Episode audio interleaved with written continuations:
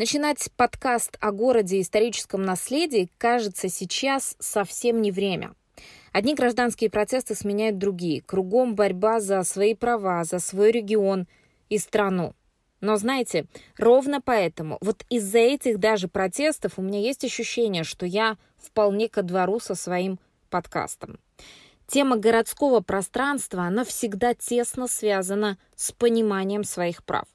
Понимание вот этого своего – своего города, своих прав на него. Это ведь и есть в том числе движущая сила гражданского общества. Как завещал Тимофей Радя, уличный художник, выйти на улицу и вернуть себе город. Или, как емко сформулировал свою концепцию французский социолог Анри Лефевр, право на город. Есть еще и кое-что прикладное. Город и пространство в нем на нас влияют, и часто горожане даже не до конца осознают масштаб этого влияния. А что если люди будут понимать, какие пространства и как на них сказываются? С другой стороны, и сами жители тоже влияют на пространство, в котором находятся, и могут влиять значительно эффективнее, если будут знать, как эти пространства устроены. Вот о том, как устроены городские пространства, как они работают, я и хочу рассказывать в подкасте «Чья крыша?». Подсказать тему, стать героем по вопросам сотрудничества пишите в Инстаграм о Павлова. Поехали! Итак, сейчас поговорим о старом, о наследии историческом. Зачем вообще его сохранять? Что это за аксиома такая? И почему сейчас в этом тоже есть смысл? Или даже так, почему сейчас, когда то пандемия, то протесты, в этом особенно есть смысл. Архитектор, собственник архитектурной компании «Маск», научный руководитель проектов по реставрации и приспособлению объектов культурного наследия, мой давний спикер Юлия Удалова дала свою версию ответа на этот вопрос. Моя версия основана прежде всего не на пандемиях, даже и гражданских войнах, а на движении Black Lives Matter. Во всем мире произошли сносы памятников перс- персонам, которые действительно были значимы для мировой истории, потому что у них были рабы. А начались э, сносы после вот убийства этого... После убийства этого... Как сейчас толерантно это говорить? Афроамерикан... Даже афроамериканец нетолерантно да. говорить. После убийства этого прекрасного человека, осужденного многократно, с прекрасным криминальным прошлым, вдруг в ранг святых которого в криминальной разборке убил полицейский. Для справки, на волне протестов под лозунгом BLM Black Lives Matter, жизни черных имеют значение. В США, Европе и Африке активисты снесли или испортили памятники тем, кого они считают ответственными за геноцид и рабовладение, даже если эти люди сделали много хорошего для своей страны и мира. Так пострадали, в числе прочего, памятники Христофору Колумбу, открывшему Америку, президенту США Томасу Джефферсону, автору Декларации независимости и вообще выдающемуся дипломату и философу, и даже королеве Виктории. Стоит ли смерть этого черного парня того, чтобы переписывать историю? Неважно, про здание мы сейчас говорим, про переписывание истории как науки, да, про трактование фактов так или иначе, что вчера, я не знаю, Франклин, Франклин был героем, а сейчас он стал рабовладельцем, поэтому он ужасен, я, к примеру, да, и нужно там все снести, всех порубить, все памятники скинуть. Мы перекраиваем историю, переписываем ее в угоду сегодняшним политическим устоям, в угоду сегодняшним консюмеристским требованиям. А здания мы не можем переписать. Вот они есть. И если мы еще и их перестанем сохранять, то тогда у нас, наверное, от истории не останется совсем ничего. Поэтому моя позиция, что сохранять надо. Она не очевидна для многих, мне кажется, увы. Абсолютно. Да, сейчас, когда вообще встает вопрос о том, как, как выжить, как, как вообще дальше будет устроен мир, э, неужели могут иметь значение, не знаю, судьбы каких-то разрушающихся зданий? Ну, если с этой точки зрения рассуждать, то не имеет значения ни книги, а, Гитлер сжег книги, подвергал их аутодафы. И вот если параллель провести, это ведь та же самая история созданиями, потому что это те же книги, это те же исторические учебники, по большому счету. Они несовершенны с сегодняшней точки зрения. Они, возможно, мешают осуществлять какие-то технологические процессы в городах. Они, возможно, не самая лучшая опора для каких-то современных решений. Всегда приходится придумывать, как выполнить технологические решения, там, не знаю, по прокладке коммуникаций, которые можно было бы тут прямо вот прямо провести и дать водопровод в какой-нибудь соседний дом, а тут памятник на пути стоит. А как бы было бы хорошо его снести, да, и зато у людей была бы вода. Но дальше следующая история. А когда нужно будет э, снести ваш дом в угоду чему-то новому, вы обрадуетесь? А вот тут я делаю паузу, потому что, с одной стороны, понимаю, о чем говорит Юля. Людям, как правило, действительно дорог их дом, и многие действительно встанут на защиту своего жилища. Например, в каком-нибудь подздаме хрущевки не сносят, их ремонтируют, говоря при этом, да как вообще можно сносить дома, ведь тут кто-то родился. Это прямая цитата одного из немецких управленцев. Понимаете аргумент? Тут родился кто-то, им память важна, воспоминания. Сентиментальные немцы – и сейчас перенесемся в Россию, где почему-то примеров того, как люди отстаивали бы свой дом, кажется, не слишком много. Вспомним знаменитую московскую реновацию. Я порылась в социологии, чтобы понять, что москвичи расселенных домов думали об этой всей истории. И знаете что? Нарыла лишь сплошь одобрительные данные. Откровенно про государственных социологов я даже цитировать не буду, но вот и данные Левада-центра свидетельствуют о большой поддержке программы реновации среди москвичей. 85,5% жильцов домов, попавших в предварительный список, голосовали за снос. Основная причина знаете какая? Желание переехать в более комфортное жилье. А вот последний пример из Екатеринбурга. Снос красивых трехэтажных домов в районе Челюскинцев под новый квартал Брусники, он же прошел почти незаметно. Даже если и были не согласны, их легко переубедили. Или нелегко, но тихо. Да и знаменитый дом у филармонии, красивая Сталинка с большими окнами и высокими потолками, она же пала перед инвесторами. Были жильцы, противившиеся дольше всех, но и они сдались. Конечно, неплохо, вероятно, заработав на продаже квартиры, но дом снесут, и не будет больше этого хорошего дома. Почему так происходит? Я думаю, потому что владельцы квартир часто не осознают ценность, осознают лишь цену. Вот тебе и любовь к своему дому. Чего и говорить о каких-то чужих непонятных старых развалинах, пусть и со статусом объекта культурного наследия. Как убеждать ну, людей? И, и нужно ли это делать? Убеждать в чем? Ну, это такие величины, как... доступные э, профсообществу. Убеждать кто... в том, что нужно, угу. нужно хранить и сохранять угу. разными способами, доступными, в том числе и задеванием струнок собственника, у каждого человека, который есть. Это кусочек как бы нашей собственности, да, прямо или косвенно нам принадлежащий. И это ну, фундамент. То, что незыблемо в прошлом и должно быть незыблемо в будущем. А эти струнки, они у каждого человека так или иначе могут быть затронуты мы можем ведь не объяснить человеку, что это обычному, да, горожанину, что с точки зрения истории, науки и так далее, это, это памятник, что мы не можем объяснить каждому, что с точки зрения прекрасного это вот какое-то восхитительное здание, потому что у каждого может быть свой вкус, и он может считать его красивым или не считать его красивым. Вопрос как раз в том, что вкус каждого личного и представление каждого личного э, или какой-то группы людей не должны вмешиваться, это должно быть незыблемо, беспринципно и без э, железобетонных на то оснований в перекраивании истории, в перекраивании фундамента.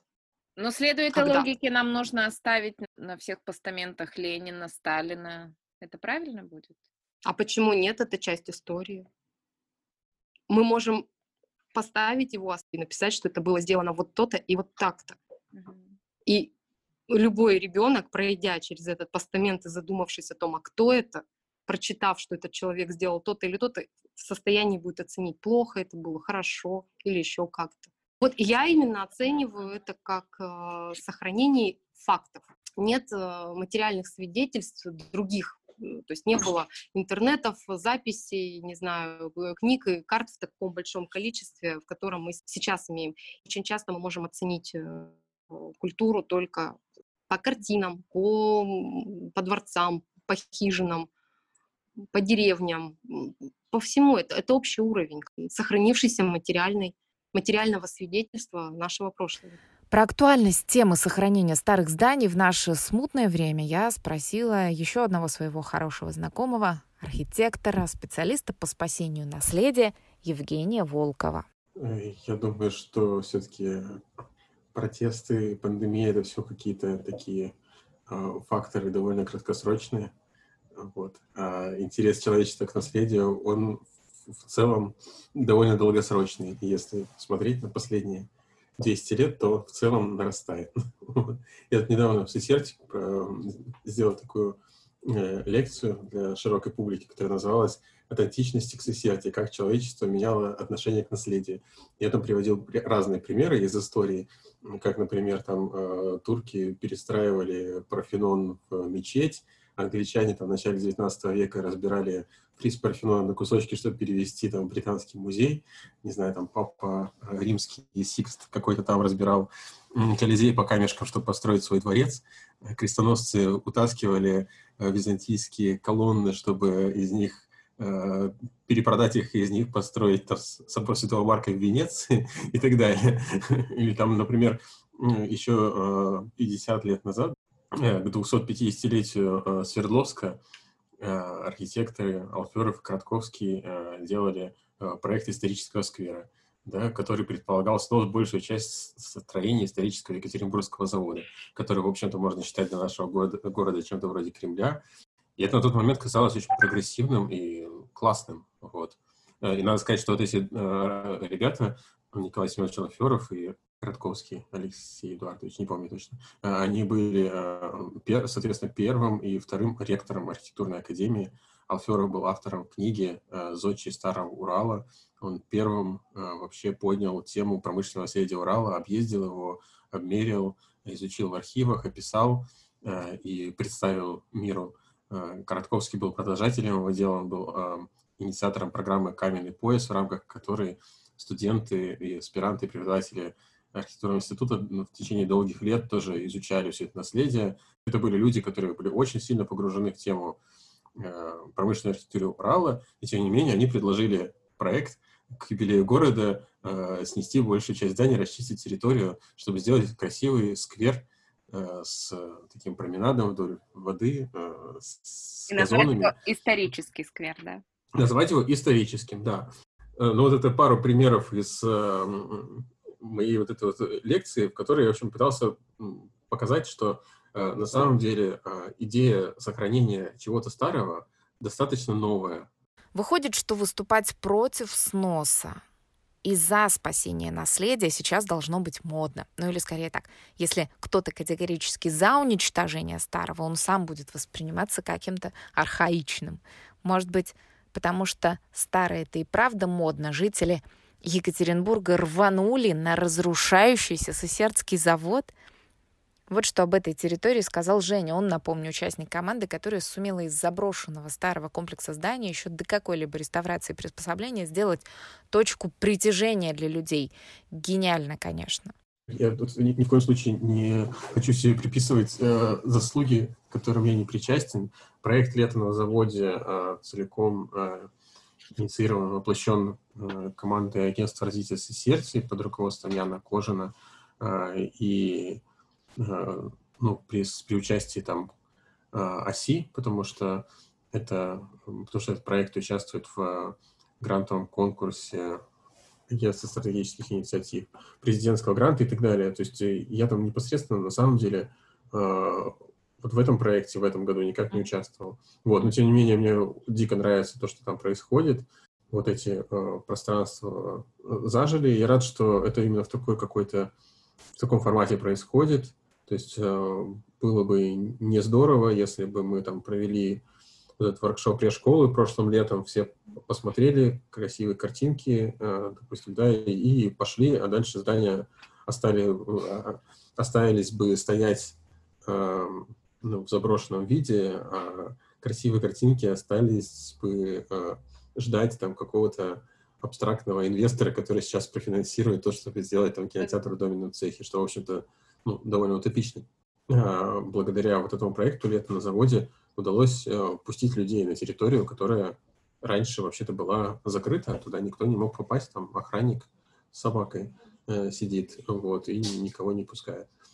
Вот эта вот активация при помощи каких-то простых средств, так называемого тактического гуманизма, э, она позволяет э, ну, просто людям освоить какое-то новое пространство. И оказывается, что это людям интересно. То есть, ну, понятно, что людей там привлекают, наверное, какие-то активности, как сейчас модно говорить, которые там есть, что там можно прийти там э, как поучаствовать в каких-то мастер-классах, там, послушать лекцию, поесть вкусной еды, э, послушать музыку, посмотреть перформанс, ну, как в любом современном креативном кластере. Э, людям интереснее делать вот это все в каком-то необычном пространстве историческом, чем просто так. То есть, ну, я себе с трудом представляю, что если бы, допустим, не знаю, просто это был какой-нибудь там этаж офисного здания, э, все бы туда э, пришли бы э, вот заниматься всем тем, чем, чем сейчас занимаются в Сесерте. Это, конечно, удивительное дело, правда? Разрушенное, нефункционирующее здание может стать местом, куда вы поедете с семьей отдохнуть в выходной. Может, дело, э, конечно, не только в том, что организаторы предлагают там модные активности, потому что тут много всего было, тут есть память, тут работали, жили люди. Бажов тут вдохновлялся и писал потом свои нечитабельные, тяжеловесные, но удивительные, тем не менее, сказы. Культурный код, память рода или как это назвать? Кстати, про память. Я не могла не спросить Женю про снос памятников на волне движения активистов БЛМ и вообще про памятники злодеям. И вот вам противоположное мнение.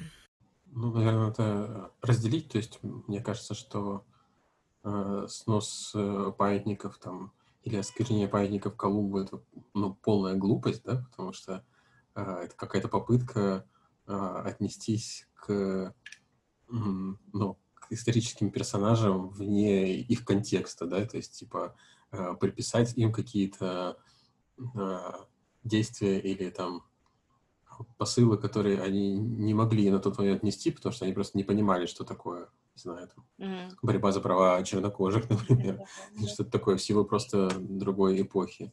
Вот, но при этом, при всем есть, а, ну, скажем так, общечеловеческие ценности, которые все-таки не сильно зависят от контекста. То есть мы понимаем, что там а, массовое, преднамеренное убийство невинных людей, оно, в общем-то, ну, в любую эпоху не особо приветствуется. Поэтому, например, там, когда при...